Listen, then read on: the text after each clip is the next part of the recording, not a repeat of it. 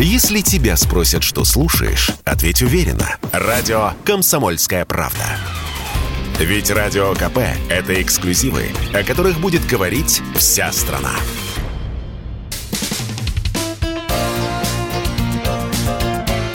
Говорит полковник. Нет вопроса, на который не знает ответа Виктор Баранец.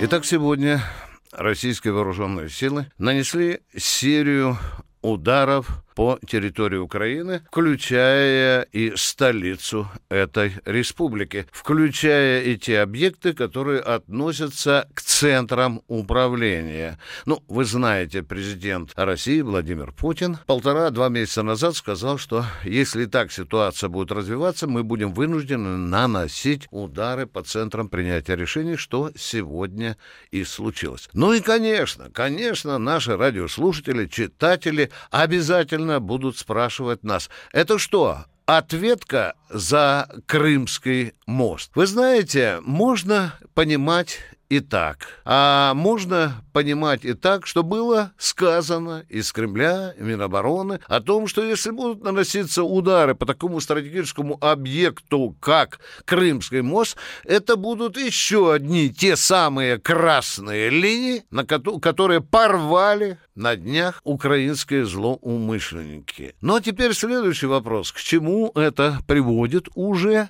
и к чему может привести Украину? Я пока буду ласково говорить о том, что Украина сильно парализована. Парализованы центры политического военного управления, экономического управления. Во многие регионы России оказались обесточенными, а это значит, что не будут уже ходить и те железнодорожные поезда, которые денно и ночно тащат западное оружие на поле боя. Это тоже один из результатов, я бы даже сказал, один из смыслов вот этого массированного удара, который сегодня Россия нанесла по Украине населения. Я внимательно читал, что говорит украинский народ сегодня, обращаясь к своей власти.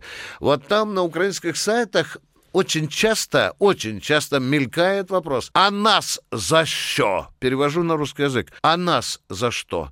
За ту политику, которую ввел президент Зеленский и его военная клика. Украинский народ, когда вы выбирали Зеленского, он что вам сказал там после победы? Я закинчу войну на Донбассе. Он ее закончил? Нет, он ее еще больше разнуздал. Ну а теперь война пришла в Киев, пришла к Зеленскому и стучится своей головой в его дубовую дверь, а может быть и голову. Виктор Баранец, Радио «Комсомольская правда», Москва.